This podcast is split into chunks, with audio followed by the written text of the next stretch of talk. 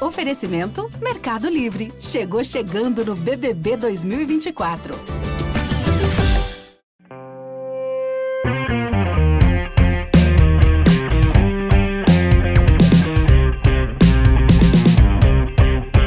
Meninada, tá no ar o Sobe o Som e você tá ligado que toda quinta eu e Gus Luveira estamos falando aqui do que a gente mais gosta, que é música. E música rende assunto, hein, minha joia? Até umas horas. É ou não é, Gus?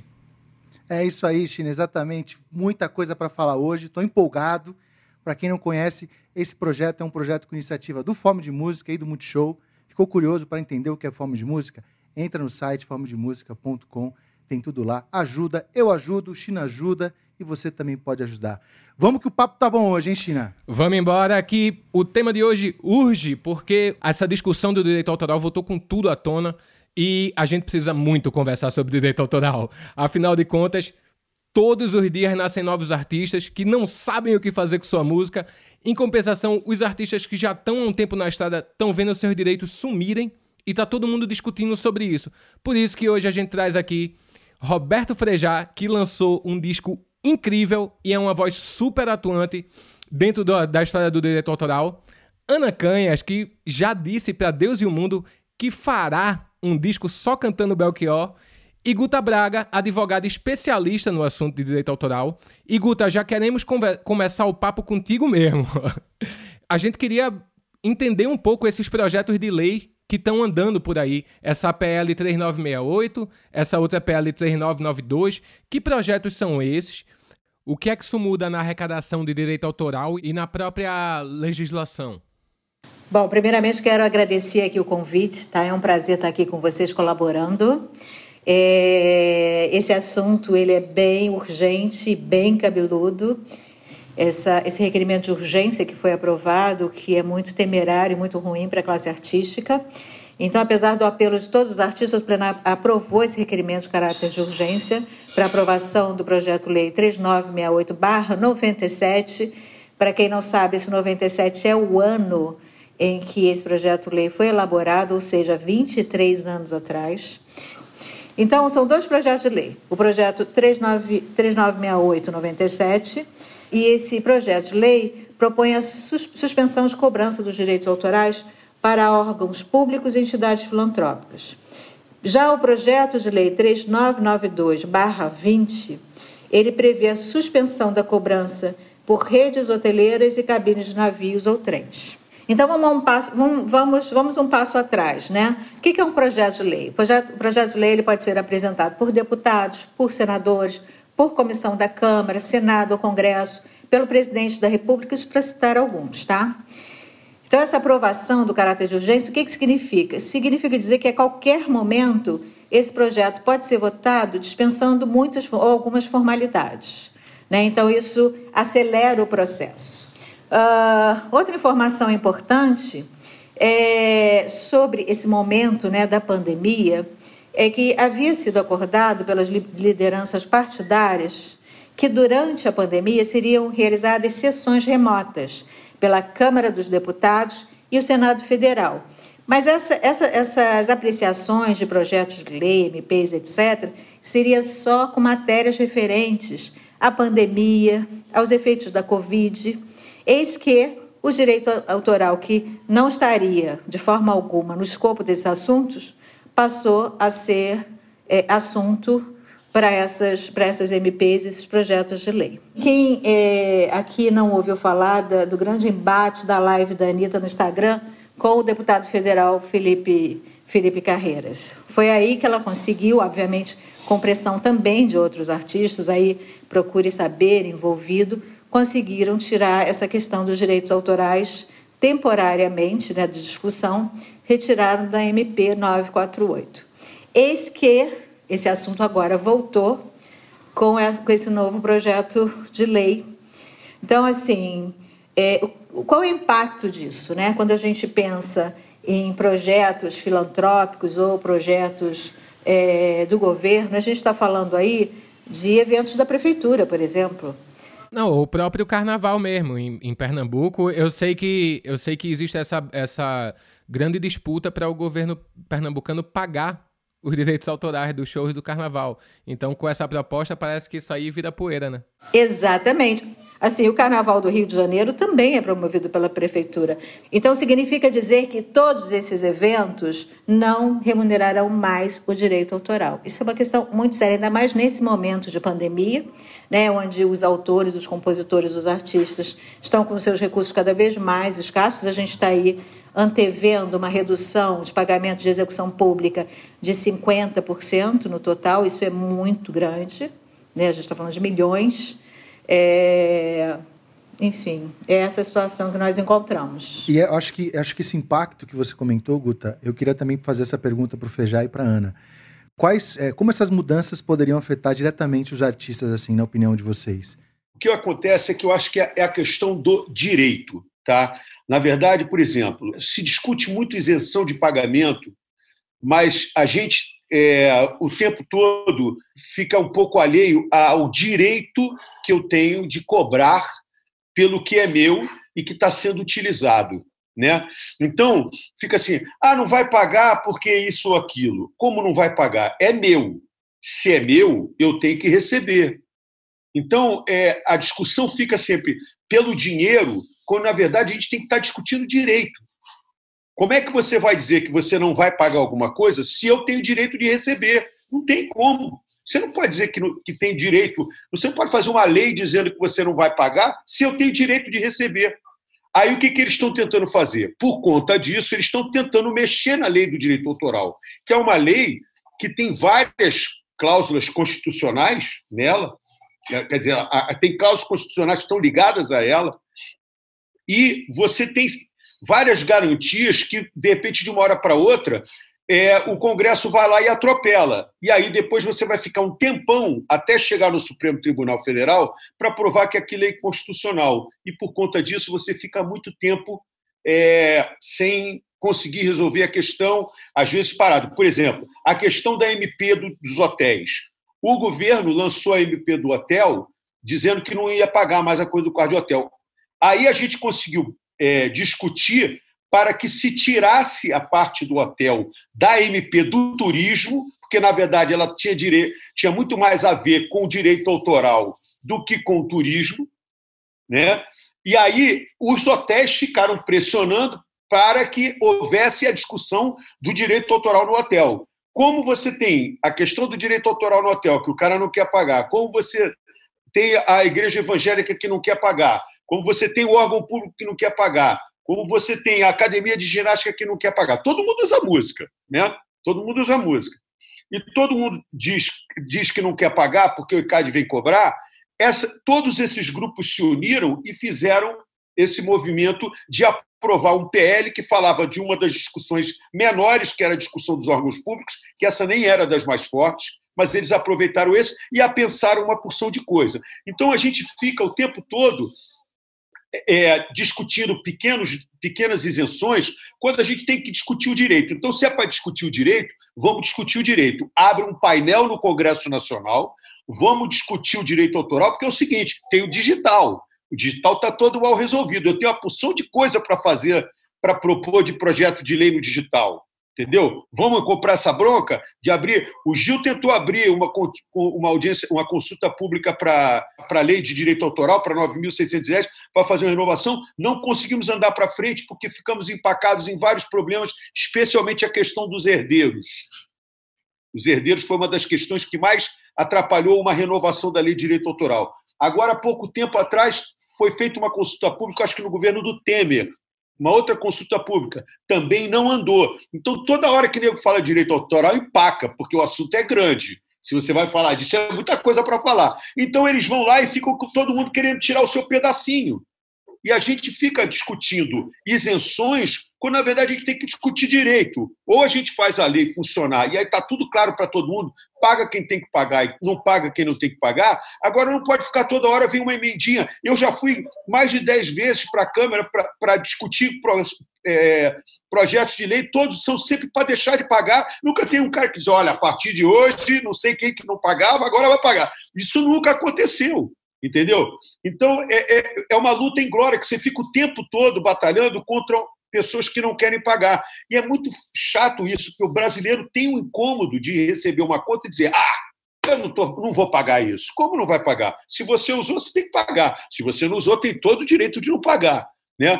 Agora, a gente está tá o tempo todo discutindo essa questão e a essência dela, que é o nosso direito, não está sendo discutido. Né? Isso é importante porque é uma coisa meio cultural né, do brasileiro, assim, né? esse comportamento que você falou. Isso impacta também na indústria que o consumidor muitas vezes não tem nem conhecimento do tamanho do que é um dono de um estabelecimento e tal. Então, acho que tem que passar por um processo bem. É, para deixar tudo mais cristalino. Você acha que isso impacta também, Ana? Explica um pouco para gente, a gente, assim. Como é que é isso para você? Ah, eu, eu ouvindo o Frejá falar, porque realmente é um cara que tem PhD nesse, nesse assunto, né? Quando eu conheci o Frejá, foi na casa da Paula Lavini, é, já, lógico, já, já nos cruzamos outras vezes, mas eu estive presente na casa na casa da Paula, onde o, a, o encontro, o motivo do encontro era esse, para se discutir direitos autorais, entre outras coisas, é, do Procure Saber, e estava toda a classe artística musical presente, estava Erasmo Carlos, Marisa Monte, Frejá, Djavan, enfim, Mi, é, é, Milton, estava Gil, Caetano, todo mundo. Assim, eu queria só entender por que que nesse país me parece que as coisas, a inconstitucionalidade se torna a, a regra, e isso é um assunto que concerne não só a própria música, mas direito social, sabe, é, enfim, eu, eu, eu não entendo, assim, porque que é, é, realmente, e aí você entende quem é que governa o país, né, quem é que elabora essas leis, que sanciona, e, e, isso tem um impacto direto, não só nas nossas vidas, financeiramente falando, e também acho que do escopo da, da, da, é, da propriedade intelectual. Acho que o que o Frejá está falando é uma coisa muito é, importante da gente ressaltar. Por que, que as pessoas querem usar algo é, que tem é uma propriedade que foi constituída e concebida por um tem um autor, uma autora, né? Então realmente é muito triste assim. Como ele falou, eu já fui dez vezes na, na Câmara e, não, e sempre para tentar defender o nosso direito de receber o que é, o que é nosso por direito, né?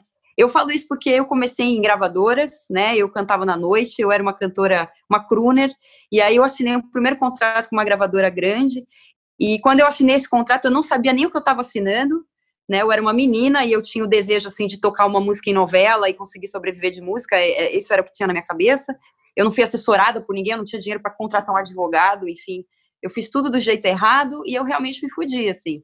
E hoje eu mal, é, enfim, sou muito prejudicada pela forma como eu negociei meus fonogramas, meus discos, né? Houve muito abuso, houve muita falta de clareza e de e da, nós mesmos artistas, às vezes a gente não sabe o que, que a gente, como, como, lidar com o nosso próprio negócio, a gente não é alfabetizado, a gente acaba descobrindo muitas vezes, cometendo os erros e sofrendo os abusos, para daí descobrir onde é que a gente errou.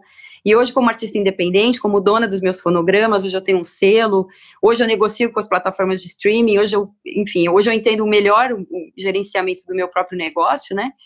E, e, é muito difícil, cara, é um caminho que eu trilhei de forma a, a, a duras penas, e com muito sofrimento, né, com muitas perdas patrimoniais aí de, de dinheiro mesmo, porque na hora que você descobre quanto que você deixou de ganhar, Aí que o bicho pega. É, pois é. Ah, o China é um exemplo clássico disso. A gente conversa muito, né, China, sobre isso.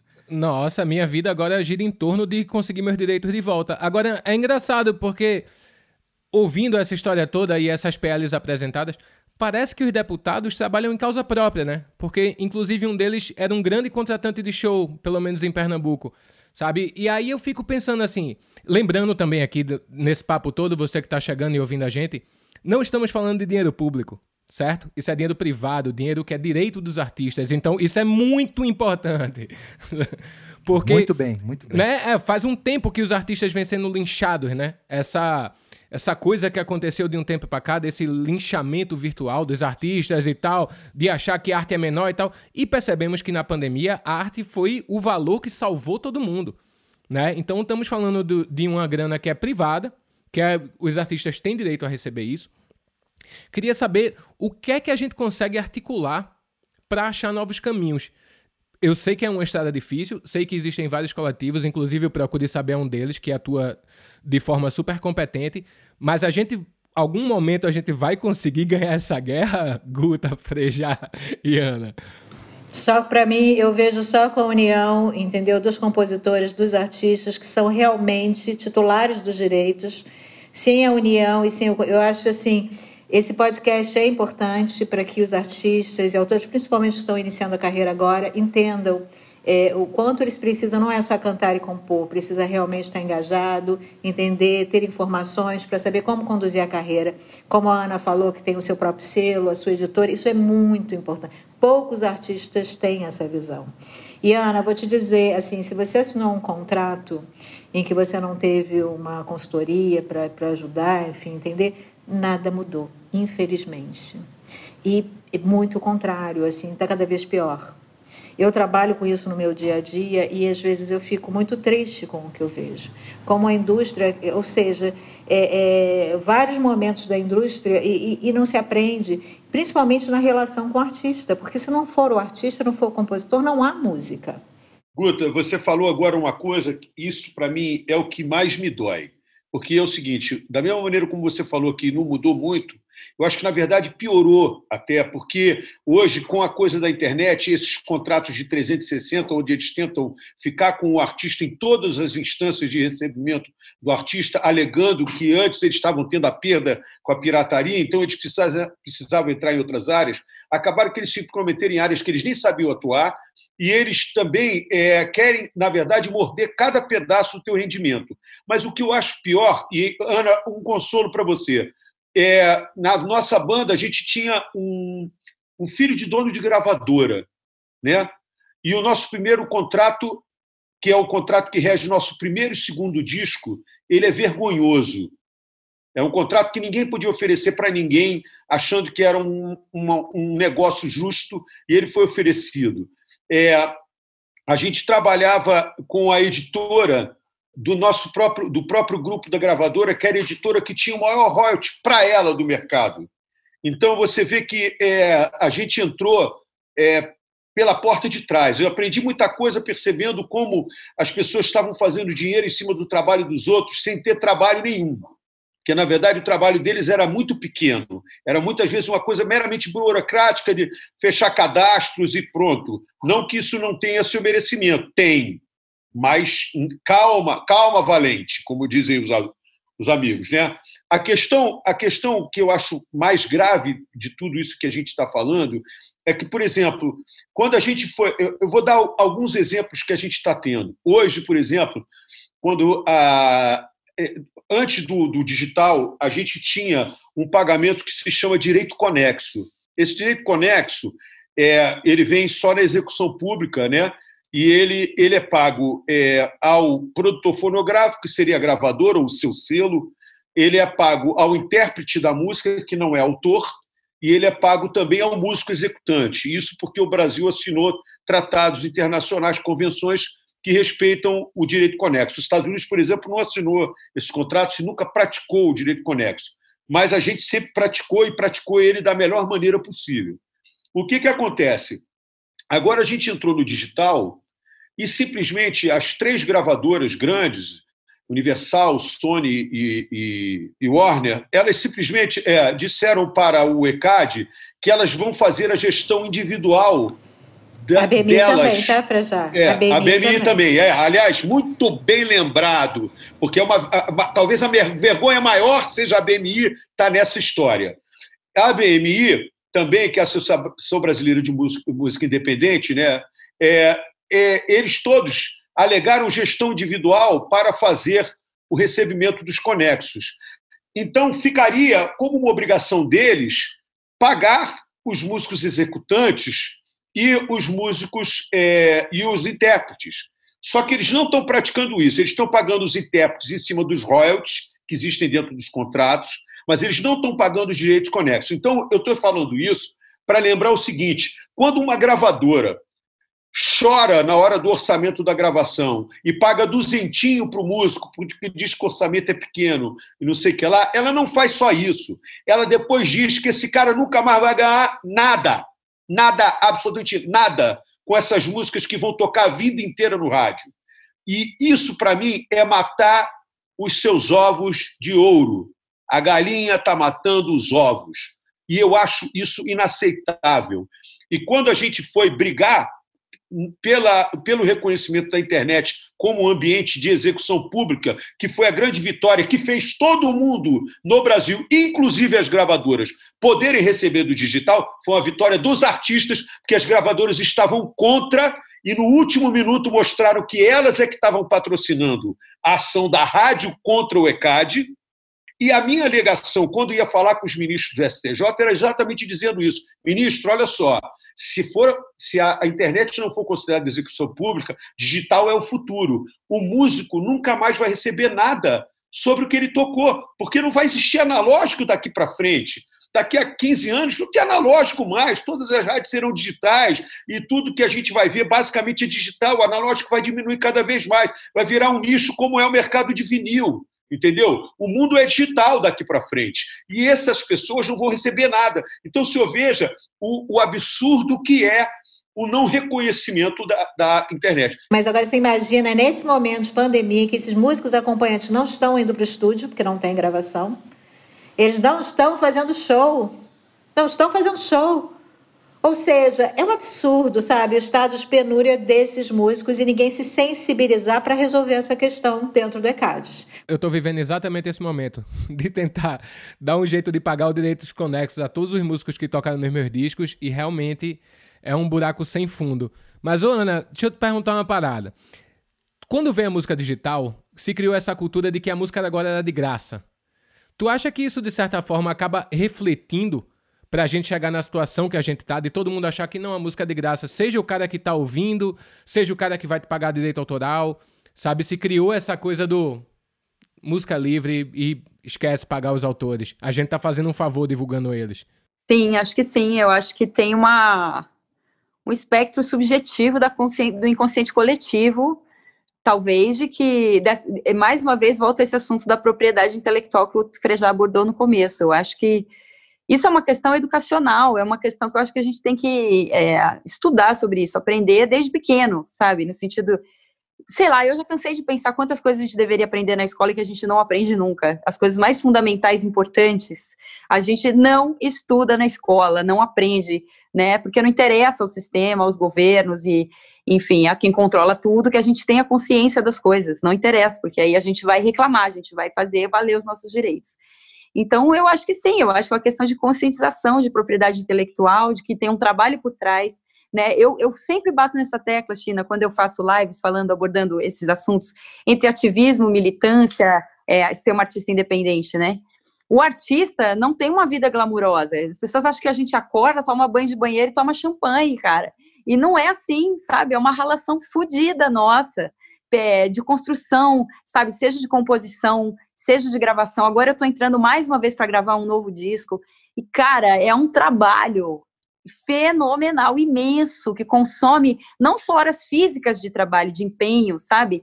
Mas emo emocional também, porque passa por um, por um monte de lugares depois e a gente dividir isso com as pessoas, né? Então, é, é muito complexo. Eu, eu fico assim. Só isso já tem um preço, né? Só, só você entregar seu corpo inteiro numa obra já tem um preço, né? A Ana tocou num assunto que eu acho que é muito importante, que é o seguinte: eu acho que falta no Brasil, realmente nas escolas, uma aula de cidadania. Que, na verdade, é o que o, o, a ditadura militar colocou como educação moral e cívica, e depois é, a OSPB, que era a Organização Social e Política Brasileira, que eram essas aulas que, na verdade, eram para dar algum tipo de referência até do, do processo do, do, da estrutura política, e, ao mesmo tempo, para tentar, em alguma, de alguma maneira, colocar como é que era aquela situação, como se fosse o padrão da época, né? independente da intenção. Na verdade, a gente tem que aprender muita coisa na escola desde o começo.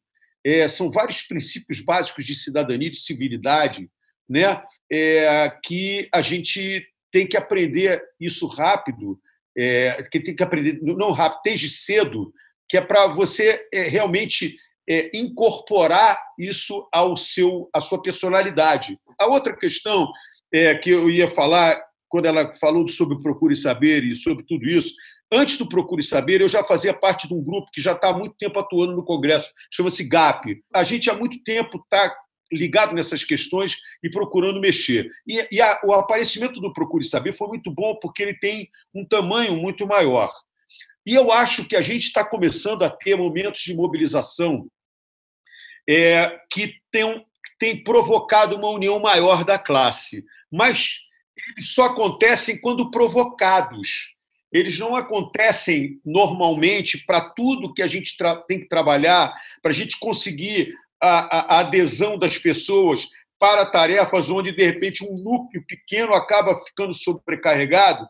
E é lógico que na hora que o pau come, esse núcleo convoca e aí vem a tropa toda. Mas eu acho que às vezes a gente podia ter mais gente nesse núcleo que adere ao, aos procedimentos regulares para a gente poder ficar um pouco mais desafogado. Porque, por exemplo, eu já fui eu e Nando fomos chamados de garoto propaganda do ECAD. Porra, em 2013, eu estava contra o ECAD. Como é que eu sou garoto propaganda do ECAD, cara? Os caras estão loucos. Eles não sabem nem história.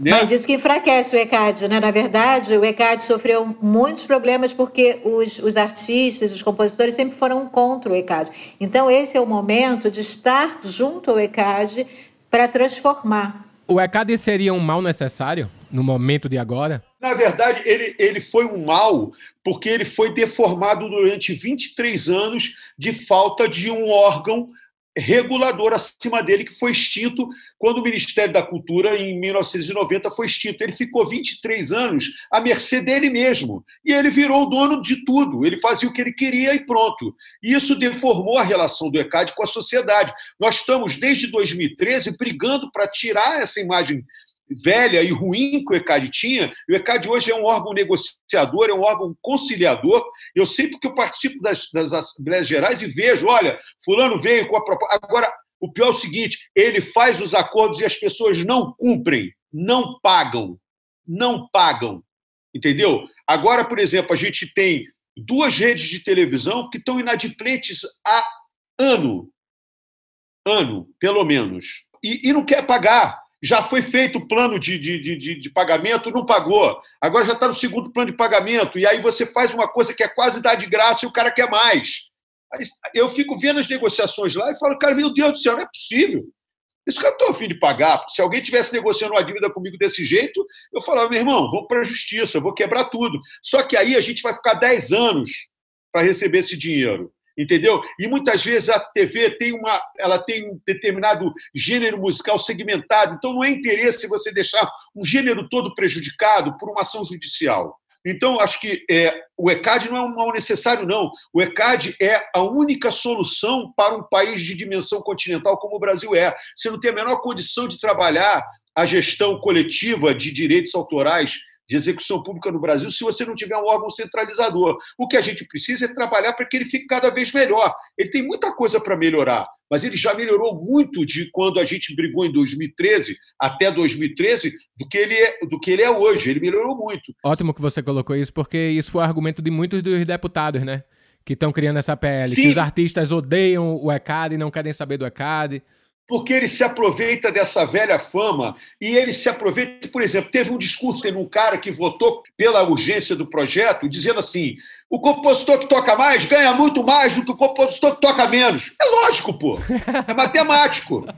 É matemático, pô. Não dá, cara. Você não pode discutir com uma pessoa que tem uma argumentação nesse nível. Mas é isso que você vai ouvir no Congresso. Você tem dono de hotel pedindo para não pagar, para hotel não pagar. Você tem dono de rádio dizendo para não pagar, para rádio não pagar. Aí você fica, pô, meu amigo, como é que é isso? Não dá para discutir isso. Outro ponto importante é o ECAD, ele é administrado por sete sociedades. Assim como o Frejá faz parte da Abramos e participa das agências das, das assembleias, né? É, qualquer autor pode fazer parte do board das suas sociedades. Isso é importante. Não adianta jogar pedra sem estar lá para entender. Mesmo que não faça parte do board, em que queira saber como funciona. Isso é, essa, essa participação é importante. É, eu acho que esse movimento todo ele está trazendo mais artistas. Eu não sei, Frejar, se para esse núcleo que você disse, né? Esse núcleo de força, esse front, né? É, vocês estão aqui, a gente sabe que vocês são muito ativos nesse sentido, né? O China fala muito isso para a gente aqui também. É, mas eu acho que esse movimento tem trazido mais artistas para conseguir. E obviamente, gente, a pandemia também nos ajudou a refletir sobre várias coisas e mexeu no bolso de muito artista, né? Então, acho que pode ser, vocês acham, é uma pergunta que o reflexo disso vai ser, é, é vão, vão ter mudanças a partir daí? Vão ter mais artistas engajados? Vocês estão sentindo isso nesse sentido? Não, eu acho que a pandemia expôs o, esse abismo para todos nós, né?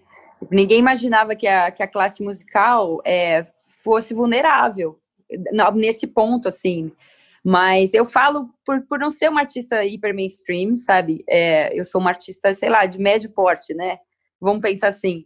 É, então, é, fiquei super vulnerável, sabe? Financeiramente mesmo falando. É, eu renegociei meu aluguel, eu mudei meu plano de saúde, eu parei de. Eu renegociei minhas contas todas, certo? Porque não, não, não tinha mais como trabalhar, né? Tocar em teatro, tocar em Sesc. É, meu ganha-pão, bicho, sabe? E aí entra a parte dos direitos autorais que a gente está discutindo aqui, porque quantas vezes na minha vida esse dinheiro de direitos autorais salvou o meu mês, verdadeiramente falando, e fora da pandemia também, sabe? E o que me coube nesse momento de pandemia, de vulnerabilidade real, e, e eu falo não só por mim, mas por toda uma classe, né, de pessoas que, que, que eles chamam carinhosamente de graxa, né, os roads, os técnicos de som que eu já falei aqui, músicos, né, pessoas que sustentam famílias. Eu tenho pessoas na minha equipe que são periféricas, que moram na periferia, que têm filhos, que têm sustento a própria mãe, né? Então, assim, eu fiquei muito angustiada, porque essas pessoas dependem também do, do de eu estar tá trabalhando, de eu estar tá na estrada, é para elas estarem podendo pagar suas contas. Então, eu fiquei muito mal no começo da pandemia eu peguei o, o, pouco do dinheiro que eu tinha e comecei a entregar dinheiro, porque as pessoas me escreviam, por conta do meu ativismo, do meu feminismo interseccional e tal, as mulheres, as, as mães pretas da, das periferias me escreviam pedindo uma cesta básica. E eu comecei a pedir as contas delas para fazer depósito, porque elas estavam passando fome mesmo, real, sabe? É, e eu, enquanto eu ainda tenho uma casa para dormir, um teto, sei lá, uma geladeira semi-abastecida, mesmo, mesmo renegociando minhas contas, ainda estou numa situação de privilégio, né? Porque eu tinha uma reserva feita, né, de uma campanha que eu fiz no ano passado, que eu guardei um dinheirinho e com esse dinheiro eu venho vivendo até agora. Então eu acho que e aí o meu papel nessa pandemia, eu acho que também estou nesse podcast também por isso, né? É porque eu acabei fazendo um desabafo nas redes, expondo isso tudo, a minha dificuldade de conseguir um patrocínio para fazer uma live, enquanto artistas que têm milhões de seguidores e que são já financeiramente, é, claro, obviamente que por mérito deles, de carreira, de trabalho, de empenho, mas que eles estão menos vulneráveis nesse momento. Então, as, os patrocínios das grandes marcas foram para esses artistas. E nós, artistas com, com menos seguidores e menos visibilidade, vamos dizer assim, não fomos contemplados com nenhum patrocínio. E eu, e eu vivi isso na pele mesmo, procurando o apoio das marcas. Eu fui atrás, eu apresentei um projeto de live que eu fiz no YouTube, que foi super bem sucedido. E aí eu não consegui, as, as, as marcas todas me disseram não. E aí eu, a gente não sabe precisar os motivos disso, se é porque eu sou ligada ao ativismo, à militância política, eu já fui eh, ligada ao, ao, à militância partidária, inclusive, né? Todo mundo sabe. E então, eu não sei, assim, eu sei que o fato que eu não consegui, e aí que eu fui fazer a live e eu abri para as pessoas e disse, galera, vocês topam me ajudar? E aí o público chegou junto e contribuiu, cada um ali com seus 20, 25, teve gente que doou mil reais, dois mil reais, sabe, gente que podia, que queria ajudar, e no final nós arrecadamos 60 mil reais, que eu, que eu digo assim, foi o maior cachê da minha vida, né, foi durante a pandemia, num show de financiamento coletivo no momento agora que tá todo mundo usando muito o stream, como, como o Frei já falou, todo mundo ouvindo muita música. Cara, o J Quest gravou uma música minha, né? E tava lá retido. Porque não tinha sido registrado e tal, todas essas coisas que eu vou pedir, inclusive, a Guta já já um tutorial para dar uma clareada para os artistas. Enfim, quando chegou a, a análise, bicho, era muita execução. Eu fiquei tipo, beleza, já escolhe um apartamento aí que a gente vai comprar agora. Cara, não, tô rico. De isso das plataformas digitais. Quando chegou o dinheiro, mas era uma merreca. Uma merreca tão grande. Mas muito. Bicho, muito merreca. Muito merreca. Eu desacreditei, cara, porque nunca na minha vida eu tinha tido tanta execução. Então, como é que é essa forma de pagamento das plataformas digitais que não dá para entender, cara? Guta, ajuda a gente nesse esclarecimento também para a gente, é justamente pelo que a Ana falou, que é muito importante. Artistas estão começando do Brasil todo, estão sofrendo a mesma coisa e com digital a coisa ficou mais confusa ainda. Você consegue esclarecer para a gente como é que funciona essa distribuição, assim, de uma forma clara para quem está ouvindo a gente? Existe, existe aí um percentual né, que é estabelecido, enfim, um acordo que ao bem União Brasileira dos, dos Editores de Música no Brasil, eles negociam os convênios com as plataformas, né, com os DSPs, que a gente chama de Digital Service Providers. E aí como é que o serviço funciona? Ele tem assinatura e tem publicidade, são dois tipos de receita. Eles unem essas duas receitas, que a gente chama de royalty pool, fica uma piscina de royalty, e eles distribuem isso de acordo com o clique de cada música. Obviamente, quem tem maior catálogo vai receber uma receita. Obviamente, isso é por escalonamento. Então, assim, o sistema que hoje nós temos de distribuição, que não é um sistema direto, ele privilegia muito os artistas mainstreams e, obviamente, as majors, que são é, é, é, gravadoras desses artistas. É, existe uma discussão aí sobre uma, uma possível distribuição direta. Isso foi rechaçado no passado e, obviamente, vai contra os interesses de muita gente. Seria, por exemplo, como a Ana, é, fazer uma campanha. Gente, ouve a minha música. Então, por exemplo, se eu pago uma assinatura, sei lá, eu pago o plano família, já até esqueci, porque todo dia é débito, todo mês é débito, eu não, não marco. Vamos, vamos aqui jogar uns 10 reais. Então, vamos supor que a Ana faça uma campanha só para a audiência dela, para os fãs, e aí esses fãs só ouçam a música dela, vamos supor, durante um mês. Então, esses 10 reais, numa distribuição direta, seriam pagos para ela, para todas as músicas clicadas dela, e não para esse pacotão que é, inclui Lady Gaga, Katy Perry, todos esses outros artistas. Então, essa é uma, essa é uma boa discussão. Outra coisa é que eu, eu quero estudar, inclusive, sobre isso, que é uma coisa muito profunda, é a falta de transparência na indústria, porque tudo está sob. É, são contratos com confidencialidade, tem o tal do NDA, Non-Disclosure Agreement. Então ninguém pode comentar nada sobre nada. O que eu acho muito ruim quando a gente está falando de direito autoral. E principalmente, Guta, quando na verdade eu sou sócio da gravadora naquele fonograma que ele está que ele está fazendo. Como é que ele faz um não confidencial que eu não posso saber? Eu tenho Exatamente. que saber o que, ele fez com a, com, a, com a plataforma, porque nós temos uma sociedade, eu tenho uma parte daquela música. Ao final do período você recebe o seu relatório, você entende o seu relatório? Você não, provavelmente você não entende, ou seja, a origem do pagamento, porque antigamente do CD era mais fácil, porque no relatório vinha qual era o CD, qual era a categoria, quantas faixas e o seu percentual, muito mais fácil. Agora no digital, na verdade, se você for perguntar a qualquer um que não esteja na gravadora. Se duvidar, nem são todos da gravadora que sabem como isso é calculado. Ninguém sabe por quê? Porque são vários cuts, vários percentuais que vão ficando é, tem o agregador, por exemplo. A gente não está falando aí, por exemplo, vou dar um exemplo. Quando você é artista da gravadora, você assina com a gravadora, você é o artista, beleza. E quando você é o selo, você está numa agregadora, a agregadora te fala qual é o tipo de contrato que ela tem com o DSP, qual é o percentual, qual é o valor que ela recebe por cada clique. Ninguém sabe. Não há transparência no mercado sobre uma coisa que deveria ser pública, porque a gente está falando de muita gente. está falando de compositora, a gente está falando de artista. É uma cadeia, cadeia da, da, de produtividade da, da, cultura da música, gente. E essa, essa parte do pagamento deles, da parte publicitária, porque você, por exemplo, como você falou, na parte da assinatura, você pode fazer uma distribuição direta. Mas qual é o padrão deles de distribuição da parte do cara que não paga o prêmio, o plano prêmio? Eu não sei, não tenho a menor ideia. A da assinatura já é difícil de entender, imagina a outra, que é um, uma coisa completamente aleatória. É, eles resolveram fazer alguma coisa e estão vendendo para você que estão que estão fazendo isso. Você tem que. Ah, tá legal, eu acredito que você é honesto, muito obrigado. E pôr dinheiro no bolso, porque acho que nem as gravadoras sabem exatamente se a plataforma está pagando direito para elas. Tá, é, é assustador, é, é, né? Todos esses cálculos. Todos esses cálculos digitais, eles são completamente aleatórios, cara. É, é não tem padrão.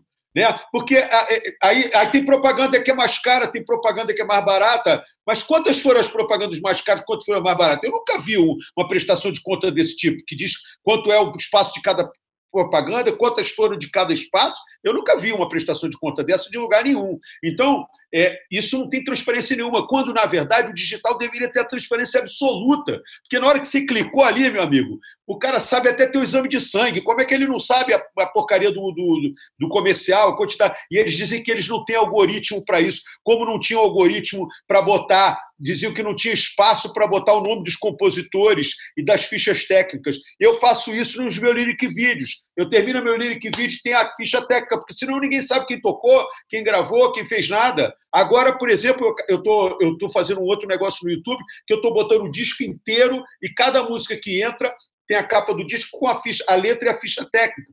Porque eu fiz discos físicos para dar para os amigos, mas não fiz para vender em princípio. Então, é só no disco físico que tem essas informações. Senão, isso tudo vai embora. Então, a maneira de colocar dentro do digital, que as gravadoras não se preocuparam, porque para isso, isso fortalece a elas. Não tem o nome dos compositores, não tem o nome dos músicos, entendeu? Não tem o nome de quem trabalhou no disco, para eles fortalece, porque parece que o disco é do artista e da gravadora. Acabou isso que o Frejá fala é muito importante. Eu acho que corrobora com essa visão mística de que a música é algo que surge do nada e que ninguém trabalhou, não tem produtor, não tem músico tocando, não tem, não tem empenho, não tem trabalho, não é um trabalho, é uma coisa mágica, entendeu? Que brotou da pessoa e faz parte do mundo, do planeta, que as pessoas existe ali para as pessoas se emocionarem, entendeu? É só isso. Tipo, eu acho que corrobora. É tão louco esse negócio do YouTube que o Frejá comentou, que quando eu fiz a minha primeira live no YouTube, porque até então, no começo da pandemia, eu vim fazendo lives no Instagram.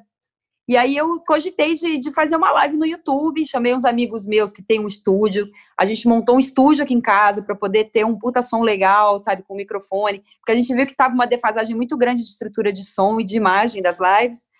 E aí a gente foi ver a parte dos direitos autorais. E pasmem, eu não poderia tocar as minhas próprias músicas assim, o que, que, que, dos meus fonogramas dos meus primeiros discos, que pertencem hoje à Sony e à Som Livre, a gente entrou em contato com elas, com as gravadoras, com as editoras, porque eu estava querendo tocar as minhas próprias canções, que eu escrevi, sei lá, Esconderijo, músicas mais conhecidas, sabe? É, e canções minhas que são sucesso, para Você Guardei o Amor, escrita pelo Nando Reis, por exemplo, que eu gravei com ele eu não poderia, eu não pude cantar nenhuma dessas canções, entendeu? Porque eles disseram, a gente não sabe se a gente vai derrubar a sua live ou não. Mas deixa eu te falar uma coisa, eu acho que quem te falou isso falou uma grande besteira. Porque, na verdade, o que eles derrubam é quando você está usando um pedaço do fonograma deles. Por exemplo, se você usar uma base pré-gravada que seja com alguma parte de alguma coisa de dentro do disco, eles vão derrubar. Se você tocar a música, pode ser de qualquer pessoa, sem nada que tenha ligado ao, ao, fonograma. Agora, realmente, se tiver ligado ao fonograma, é um robô que eles têm mundial que derruba na hora, não tem como. Mas no caso, eu não ia usar uma base. Mas mesmo assim, eles falaram que poderia haver uma, uma leitura algorítmica, sabe? E tipo, isso assim. E foi num momento que eles disseram assim: a gente ainda não tem as respostas, a gente, a gente ainda está vendo, ainda é terra de ninguém ainda está se reformulando tudo isso, a gente não tem as respostas, a gente vai ter as respostas em breve. E aí tinha vários DJs que estavam tendo suas lives derrubadas por conta de fonogramas e tudo mais. Mas eu não poder tocar minhas próprias músicas foi, foi tipo. E eu arrisquei, acabei fazendo, cantei minhas próprias músicas e não tive problema, mas assim. A falta de informação, a demora na resposta das editoras e das gravadoras, a falta de conversa, de diálogo, no momento que a gente estava tão precisado e a gente continua precisado. Mas faz todo sentido que, por exemplo, na live dela, a gravadora não está levando nada, certo? As editoras ainda não tinham se entendido com o ECAD para saber que cada uma ia levar um pedaço. Então elas entraram dizendo que queriam 12%, o ECAD falou: opa, como é que tu vai levar 12%? E o meu, e o meu 7,5% vai virar 19,5%? Aí foi quando a gente entrou em ação e falou: 19,5% vai inviabilizar o negócio. E você vê que o YouTube também estava muito incomodado, que o YouTube, ele na live, ele é simplesmente um instrumento tecnológico. Ele não leva nada. Se a live ficar depois, ele leva. Mas se, na hora da live ele não está recebendo nada, a não ser um trânsito secundário de estar tá ali na plataforma dele. Então, para ele, a tua live não interessava, para a gravadora, a tua live não interessava. Entendeu? Porque você está concorrendo com o teu próprio produto, que é deles. Gente, eu li um artigo estrangeiro que falaram o seguinte, que a live é o novo Napster, porque os artistas receberam fortunas né, de patrocínio E o YouTube não recebeu, a gravadora não recebeu e a editora não recebeu. Ô, Guta, primeiro eu queria super te agradecer a participação incrível, bicho. Foi esclarecedor aqui todos os papos. É sempre bom ouvir alguém que entende mais do que, do que a gente dessa história toda, sabe? Que é realmente é, é um algoritmo muito difícil para a cabeça processar, mas estamos aprendendo e cada vez falando mais disso, a gente vai ficando mais inteligente. E eu queria te pedir qual dica tu pode dar para um artista novo que está começando, como ele pode já iniciar a carreira cuidando da obra dele, fazendo diferente do que eu fiz, do que Ana fez, do que a Frejá fez.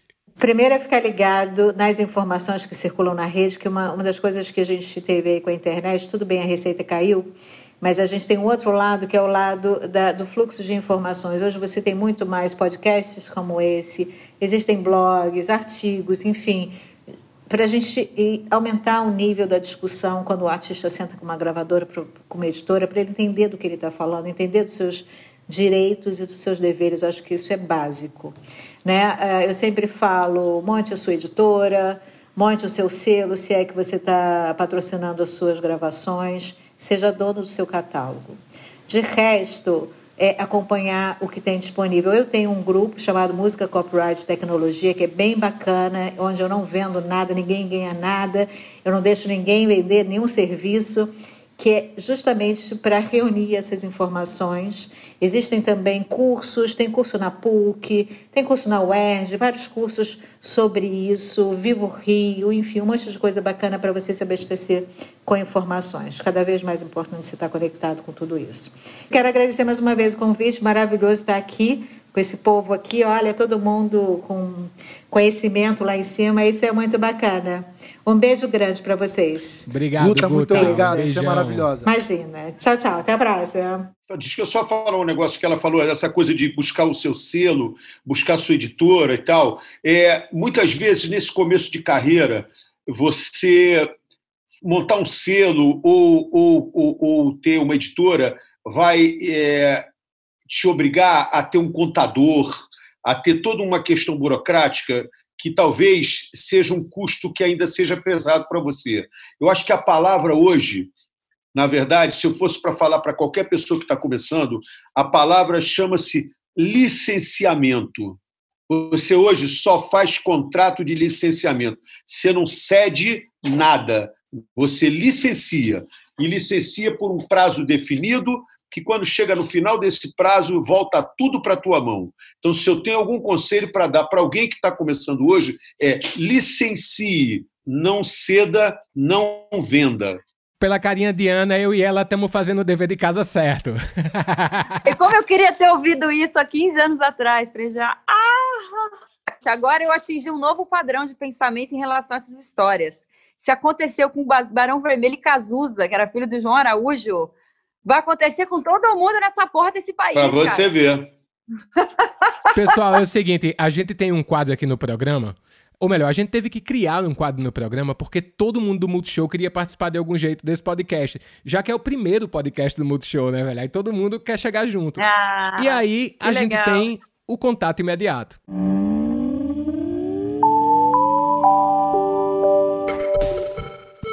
Quem mandou a pergunta do contato imediato foi um parceiraço de Frejá, mas a pergunta vai para os dois, hein?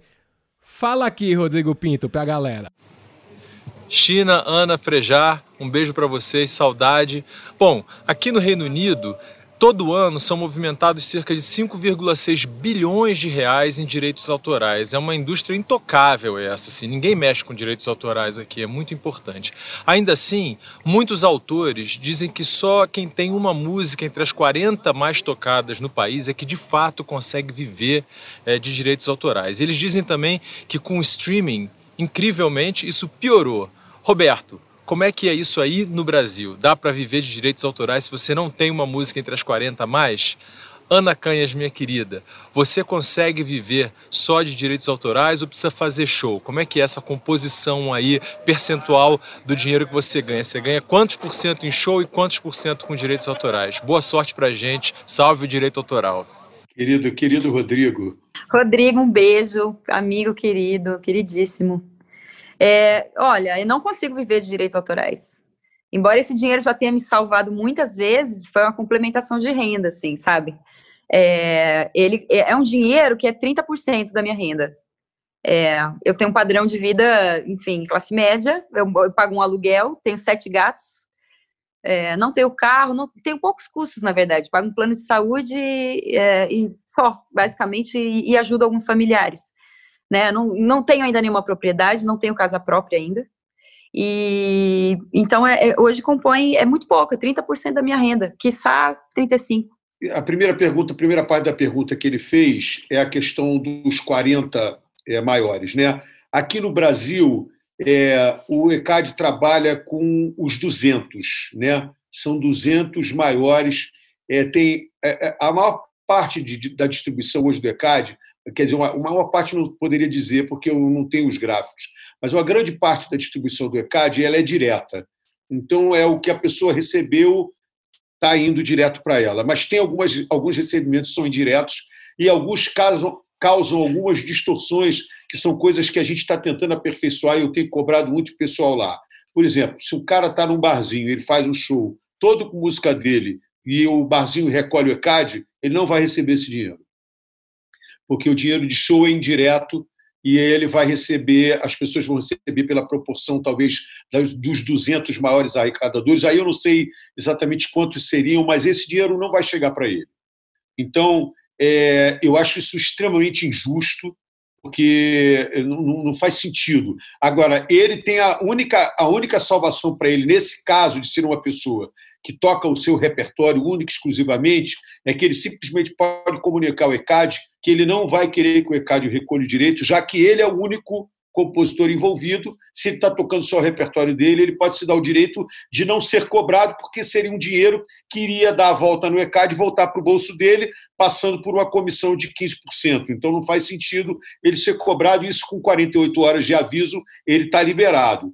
Eu posso dizer que eu recebo é, um valor é, razoável de direitos autorais, com certeza deveria receber muito mais. Eu, eu, costumo dizer o seguinte: se eu tivesse a quantidade de sucesso que eu tenho nos Estados Unidos, eu seria multimilionário, não precisaria trabalhar já há muitos anos. Né?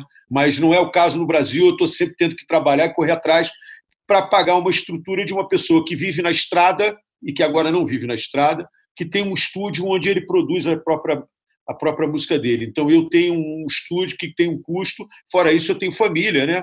Então, é, tem todos esses custos. Mas eu recebo um, um, valor significativo de direito autoral. Acho que ele melhorou muito de quando eu comecei, não só pelo aumento da minha obra, mas pela eficiência de arrecadação do ECAD. Eu acho que o ECAD foi ficando mais eficiente. E, na verdade, se você pensar, ele falou ali de 5 bilhões né, na Inglaterra. A Inglaterra é, é, muito menor do que o Brasil. A gente arrecada, num ano bom, a gente aqui está pegando um, um, bilhão e pouco né, de arrecadação geral. Então, você vê a diferença que é quando, quando na verdade, o, o Brasil é um país que tem uma música local que é extremamente prestigiada. O país, além dos Estados Unidos, o Brasil é o segundo país que mais ouve a própria música. Né? Eu fiquei muito impressionado, por exemplo, eu fui à Alemanha há coisa de dois ou três anos atrás eu só vi música em inglês, cara. Eu não vi uma música em alemão no rádio. Quando eu entrava no táxi ou quando eu estava em qualquer lugar, eu só via música em inglês. Eu falei, caraca, bicho, esse país não ouve música em alemão. Uma coisa que, por exemplo, no Brasil não acontece. O brasileiro ouve muita música brasileira, apesar de toda a força que a indústria fonográfica multinacional teve aqui durante muito tempo, dando prioridade aos, aos artistas estrangeiros. Então, eu acho que a, é, o direito autoral ele tem muito para ser aprimorado, mas ele já está num lugar bacana. A gente pode melhorar, eu acho que a gente tem que ampliar é, é, a, a, quantidade de pessoas que recebem, mesmo assim, a gente tem 340 mil pessoas que recebem direito autoral a cada ano. Então, é, não importa se ela vai receber 100 reais ou se ela vai receber 30 é, mil, ou se ela vai receber 100 mil, um milhão, que seja, é, mas tem gente recebendo, faz parte dessa cadeia. E quando eles tiram esses pedaços todos, essas isenções de igreja, isenção de, de hotel, tudo isso, quando ele vai falando, quem vai cair mais é o menor, não é o maior. Porque o maior, ele dentro da amostragem, mesmo quando tem coisas de amostragem, ele ainda é maior. Então ele vai continuar recebendo a maior parte. Então, a gente tem que ver que quando a gente está brigando, a gente está brigando muitas vezes pelo pequeno. Eu acho que é importante a gente estar tá sempre conversando sobre isso, bicho, porque vai amadurecendo as ideias para todo mundo. Eu acho que toda vez que eu encontro com o Frejá, a gente troca uma ideia sobre essas coisas, vai clareando, a gente vai passando essa informação, que eram coisas que a gente não tinha acesso antigamente e que hoje ficam mais claras. Nota-se o engajamento cada vez maior dos artistas também. Isso é muito importante para a classe da gente. Meninado, é seguinte, preciso falar um pouquinho da carreira de vocês, né, porra? Final de contas, Frejá, depois de 12 anos, fez um puta disco. Desculpa o palavrão, mas eu não tenho outra palavra pra esse disco. Cara, o Ao Redor do Precipício é um disco incrível, Frejá. E tu juntou um time muito bacana para fazer esse disco, né? Como é que foi esse processo, cara? Inclusive, a gente falou de Rodrigo Pinto. O Rodrigo Pinto dirigiu o doc do disco, que é um doc muito legal. Tenho acompanhado no Instagram de pílulas e é muito gostoso assistir cada pedacinho. Me fala como é que foi compor esse disco, juntar esse monte de gente nova, que era uma galera que tu Acho que Pupilo, por exemplo, tu não, não sei se tu já tinha trabalhado junto ou não, o próprio Cassim produzindo. Como é que foi juntar isso? E isso tudo dentro de um momento digital, né? Que é um outro olhar, uma outra forma. É, o, o louco é porque eu já tinha aberto mão de fazer é, disco, álbum, né? Por aquelas questões que a Ana falou ali. É um hospício, dois, três meses, você fica lá, que nem um maluco, tem que sair de camisa de força e ser levado para casa, porque você fica louco, pensando em tudo que tem que pensar, as músicas, os arranjos e tal, tarará, já não fala direito com ninguém, só pensa naquilo, dorme naquilo, acorda naquilo e tal, tarará. E, e fora isso, você falava, mas isso deságua aonde? Né? E antes das plataformas acontecerem, não tinha um lugar para desaguar. E eu sentia que, mesmo com as plataformas, ainda estava muito pulverizado. Mas eu comecei a, a, ouvir coisas, eu comecei a ouvir os próprios álbuns. Eu gostaria de ouvir ou álbuns novos de artistas pela plataforma e comecei a perceber também que é, dentro desse mundo novo hoje de consumo de música na internet, um álbum ele remete ao teu momento, aquele momento que você está vivendo, como é que a tua cabeça está um single, por mais que ele tenha uma representatividade, ele não consegue ser tão abrangente para mostrar, talvez, várias facetas do que você está pensando. E aí foi no momento que eu comecei a pensar nisso, eu resolvi fazer uma música para experimentar, que foi a música que é uma parceria minha com a Dulce, chama-se Planetas Distantes. Eu comecei a fazer em casa, brincar no estúdio, no estúdio, e estava ficando meio velho, assim, eu achei que não estava muito que estava muito repetindo coisas que eu já tinha feito. E aí eu chamei o Humberto Barros, que é meu tecladista, que eu falei, cara, eu quero fazer uma coisa mais eletrônica com isso aqui. E para eletrônica tem que ter um tecladista, porque senão não tem que ter tecladista é que entende negócio de eletrônica e tal. Aí fomos juntos, programamos as coisas, ele fez os teclados muito bacanas e eu adorei o resultado. A partir dali eu me empolguei. E aí eu falei, bom, agora eu vou fazer um disco. Eu falei, Humberto, eu quero que você esteja, eu vou chamar o Cassim e o Maurício Negão. Eles três não se conheciam pessoalmente, conhecia assim socialmente. E aí eu chamei os três falei: olha, eu queria gravar um disco com vocês. Se vocês curtirem o repertório que tem aqui, eu quero saber se vocês acham que eu tenho singles, que eu tenho EP, que eu tenho um álbum. Vou mostrar uma opção de música para vocês e gostaria de trabalhar com vocês juntos o tempo todo. Não é uma música um, outra música outro, não. Todo mundo aqui junto. Aí, beleza, eu mostrei as músicas e falaram: não, com certeza temos um álbum. Temos um álbum. Eu falei: então, quando é que a gente começa? Aí vimos as agendas, Cassim, que é um pouco mais complicado, e, e Maurício, às vezes, estava um pouco fora, porque estava discussionando com o Ney Mato Grosso. Mas eu e o Humberto, como o Humberto está tocando comigo, a gente estava com agenda mais parecida. E aí começamos a fazer o disco, e aí o, o, o repertório começou a aparecer, e eu tinha definido também para mim que eu queria fazer umas coisas é, com pessoas com quem eu nunca tinha trabalhado antes né? aproveitar esse momento que era um disco depois de tanto tempo. Então, é lógico que, por exemplo, se eu fosse chamar alguém para tocar percussão, eu chamaria o Peninha, mas é, esse é um que eu nunca abriria a mão. A Peninha tinha falecido, então eu não podia. É, aí a gente chamou o, o Leonardo Reis, que foi uma surpresa, uma descoberta maravilhosa. Já tinha visto ele tocando com o Gil, com Marisa, mas ele está ali gravando com você, apresentando as sugestões dele, foi maravilhoso, ainda mais porque eu trabalhei com o Cascudo. Porque o Peninha não era brincadeira, não. Então eu sabia que, porra, se o cara começar a ficar conversa fiada, eu ia falar, tá bom, ó, amanhã chama outro, vamos chamar outro, porque. E não, pelo contrário, tinha hora que eu ouvia, cara, eu falava assim, engraçado, eu tô achando que eu não estou ouvindo a percussão. Na verdade, a bateria estava. A percussão dele estava tão encaixada na bateria que eu achava que era uma coisa só. De tão encaixado a sintonia que ele teve com, com os bateras que ele estava tocando, que foram, na verdade, na maior parte, o Massa e o Pupilo, que era um cara que eu já queria trazer há muito tempo para tocar comigo, desde o meu primeiro disco solo. Desde o Amor para Recomeçar, eu já queria, mas achava que ia ser complicado, eu não sabia se ele está morando em Recife, em São Paulo, eu não queria São Paulo gravar, porque eu tenho estúdio, eu adoro gravar no meu estúdio. Aí, no final, o Cassim falou, pô, Cassim, Tupi é meu amigo, já moramos juntos, pô, que isso? Se for o caso, ele fica lá na minha casa. Bom, no final das contas foi ótimo, ele veio, fez uma diferença muito grande. O Pupilo está num momento muito bom da vida dele, assim, criativamente, como instrumentista, como produtor, ele está num momento brilhante e eu fiquei muito feliz de poder é, desfrutar disso e também assistir isso, porque ele é um querido, gosto dele há muito tempo, desde que ele entrou no, no, no, no Nação, é, eu, eu conheci e a gente se deu muito bem. Teve também o Verocai, o Arthur Verocai, que é um cara que eu adorava, mas nunca tinha trabalhado junto, fez arranjos de corda belíssimos, né? E Serginho Trombone, que é, sempre seria a minha opção de metais, foi o último trabalho que fizemos juntos antes dele falecer, mas ele veio, cara, eu não tirei uma nota do que ele escreveu. Nada. O que ele escreveu valeu. A sintonia da gente estava tão grande que estava. Então foi um trabalho assim bacana. Agora, em relação ao repertório, você falou como foi compor esse repertório? O repertório está todo composto eram tudo de coisas que eu já tinha. Ô, Ana, me fala uma coisa. Da onde veio. Quer dizer, eu já sei até de onde veio, né? Tu fez uma live cantando Belchior, pirou, e aí ela larga na internet: gravarei um disco só com músicas de Belchior. Pá, bateu na mesa e agora eu quero esse álbum na minha mesa, minha filha. Me conta como é que foi essa ligação com as músicas de Belchior e como isso bateu em tu, cara. Que são canções muito fortes, né? Ai, China, sei lá, eu assim, tô muito chocada com o que aconteceu ainda, na verdade. Eu tava num fluxo de um disco autoral também, como Frejar, é, eu compus um monte de música em dezembro do ano passado, e eu tava, e, e tava começando a trabalhar nele, fazer os arranjos e tudo, normal, né, e meu sexto disco de estúdio e tudo mais. E aí, eis que, eis que aconteceu tudo isso que eu contei para vocês aí, que falei assim, fiz o desabafo, falando que eu não estava conseguindo patrocínio, se a, se a galera toparia me dar uma força.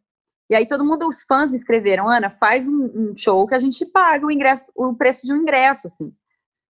E aí eu pensei assim, o Sesc tinha feito um orçamento comigo. Eu pensei assim, se eu fizer uma live autoral, e se o Sesc me contratar, vai foder o esquema, porque vai ser na mesma semana. Então eu pensei assim, acho que eu tenho que fazer um projeto especial, acho que eu tenho que cantar alguma coisa diferente do meu repertório autoral por, pelo SESC, por causa do SESC, que acabou me contratando, mas para um mês depois. Mas, enfim, eu não sabia na época. E aí eu pensei, cara, se tem um cara que eu acho que está mais é, é, atual do que nunca nessa loucura que a gente vive, por todos os assuntos que a gente abordou aqui, mais N assuntos que a gente poderia ter abordado também, filosófico-existenciais, aí nas idiosincrasias existenciais, é o Belchior, cara. E assim, eu tenho é, eu já venho cantando uma música ou outra dele no meu repertório sempre. Eu canto sempre Alucinação, tem uma versão de Velha Roupa Colorida. Mas eu nunca tinha parado para me debruçar sobre a obra, para ouvir os discos todos, eu ler a biografia. E eu já tenho assim uma atração pelo por esse idílio desse final da vida dele, né? Desse sumiço dele de 10 anos, esse, auto, esse autoexílio. Eu queria saber o que tinha acontecido melhor. Eu já ouvi várias histórias. E, e, é uma história muito única, acho que na, na da história, do, se você pensar em todos os nossos ícones musicais, né? Ele é extremamente idiosincrático, único mesmo, né? Tanto na forma de compor. Cara, aí olha só, gravando, né? Porque eu já eu comecei a gravar assim nessa semana. Gente, eu fui ver a, o buraco que eu me enfiei. Porque é muito difícil. Ele compõe de uma forma, eu não sei se o Frejá vai concordar comigo, não sei se você já parou para analisar as músicas do Belchior, mas ele compõe de uma, de uma forma muito estranha, que é assim, ele não pensa na melodia. Como ele é um poeta e ele começou escrevendo e ele passou a cantar as músicas dele por, por auto-necessidade, porque ele percebeu que os intérpretes que estavam cantando as canções dele não davam a conotação que ele queria que desse, e ele começou a cantar. Então ele não é um cantor por excelência, e realmente ele tem uma voz anasalada, é, enfim, ele, ele, não é, ele nunca, nunca não sabia tocar um violão, por exemplo, né? Então ele passa a tocar um violão para poder cantar as próprias músicas. Então é muito é muito louco porque assim é, ele escreve a frase, ele pensa no poema e ele dá um jeito de encaixar numa melodia X lá. E são melodias que são inspiradas por cantos gregorianos, porque ele passou três anos, dos 16 aos 19, num colégio de frade. E depois, é, é muito louca a história dele mesmo. É um cara que falava cinco línguas, né? E que depois ele vai renegar a existência de Deus e, e, e vai se considerar um ateu. Eu, eu, eu, considero, assim, uma grande cabeça pensante. Isso me atrai muito, assim. É um homem muito inteligente. E, e, e acho que é o cara que acabou botando em prática a própria, a própria fala, o próprio canto, as próprias letras. Ele acabou vivendo aquilo que ele escreveu, de uma certa forma, sabe? E aí tenho contato com muita gente que viveu com ele, muita gente que me escreveu do país inteiro.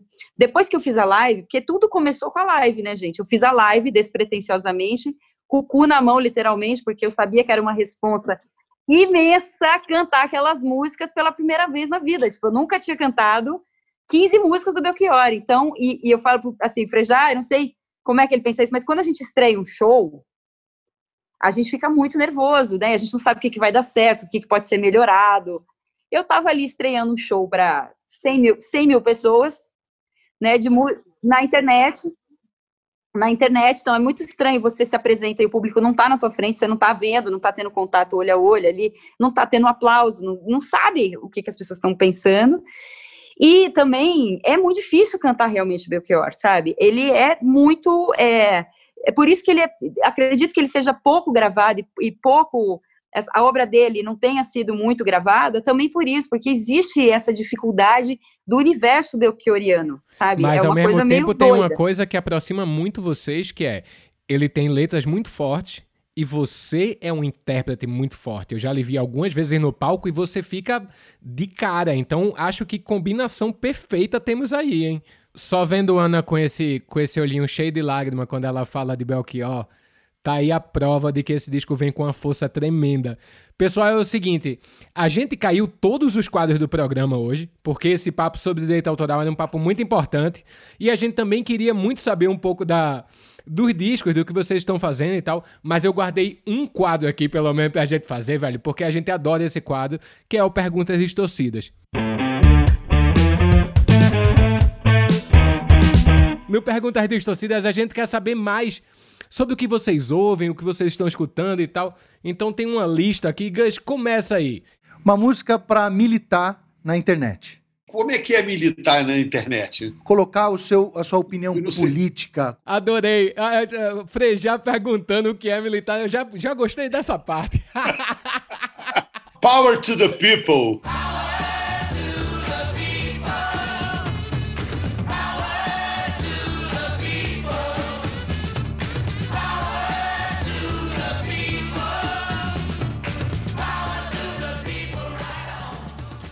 Ah, gente, eu acho que para mim o grande verso, sim, que me pega, e como eu estou nesse momento, vocês sabem, eu vou citar ele, amar e, me e mudar as coisas me interessa mais, né? Amar e mudar as coisas, amar e mudar as coisas me interessa mais. E uma música para celebrar o fim da pandemia quando ela vier. acho que é uma música que não existe ainda. Posso cantar? Posso Boa. cantar mesmo? Por claro. favor, claro. Vou, vou dar, vou dar, vou dar, vou dar, vou dar, vou dar, vou dar, vou dar. Sensacional. Cara, não sei, coisa muito festeira para poder todo mundo se abraçar e curtir muito, sei lá, palco do Gil, alguma coisa assim. É, subo nesse palco é bom, porque aí a gente, eu tô tocando e todo mundo tá se divertindo. Subo nesse palco, cheira talco como bumbum de bebê, de bebê. Minha aura clara, só quem é clarividente pode ver. Um feat dos sonhos. Seria com quem? Cara, eu tenho sonho de gravar com a Rita Lee, né?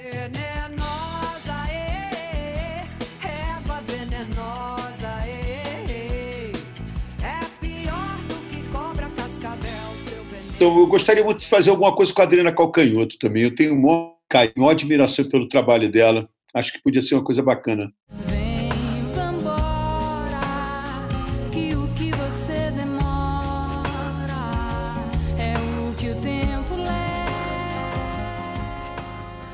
Eu fico pensando num feat dos sonhos de é, Roberto Frejá e Ana Canhas. Eu gosto muito dessa é. dupla. Eu ia sugerir isso, China. Ah, uma dupla bem forte. Uma dupla pode rolar, forte. pode rolar. Bom, pessoal, eu queria agradecer super a participação de vocês. Era um papo que a gente queria levantar já aqui há muito tempo sobre direito autoral. Acho que é, um, que é uma matéria urgente que a gente precisa falar mesmo, cada vez mais e mais sobre isso. Bom, matei um pouquinho da saudade dos meus amigos, estou morrendo de saudade de vocês dois. Tenho escutado muito o que vocês estão fazendo. E, pô, agradeço muito a presença de vocês aqui, beleza? Muito obrigado, galera. Senhores, olha, eu nem sei como agradecer. Eu sou fã dos dois, sou um grande fã. Tô feliz demais, aprendi demais com esse, com esse podcast. São edições, a gente fala aqui que cada edição a gente pega o papel e a caneta porque a gente aprende muito. E esse podcast é uma iniciativa do Multishow com o projeto Fome de Música, que ele objetiva acabar com a fome do país através da música. É um projeto que dominou as lives aí com as doações e tá de pé. Para quem quiser saber um pouco mais, Está lá o site no ar, formademusica.com. Vocês estão ajudando, vocês estão contribuindo com isso também. Muito obrigado, de coração. Fiquei muito feliz pelo convite, obrigado. Saber, bom estar com a Ana também, com a Guta, com vocês. Muito bom. China, velho camarada. Gustavo, um grande prazer estarmos juntos aqui hoje. Foi ótimo, muito divertido, informativo também. Muito bom. Amei, Frejá, todo amor do mundo. Obrigada, Guta, também. Beijo, muito show. Beijo. É isso aí, meninada, e você sabe que toda quinta-feira tem um Sobe o Som. E se por acaso você perdeu algum episódio, fica tranquilo, minha criança, porque está em todas as plataformas digitais e também no canal Música Multishow no YouTube, se você quiser ver essas carranquinhas lindas aqui da gente, beleza? Até a próxima, meninada, e sobe o som.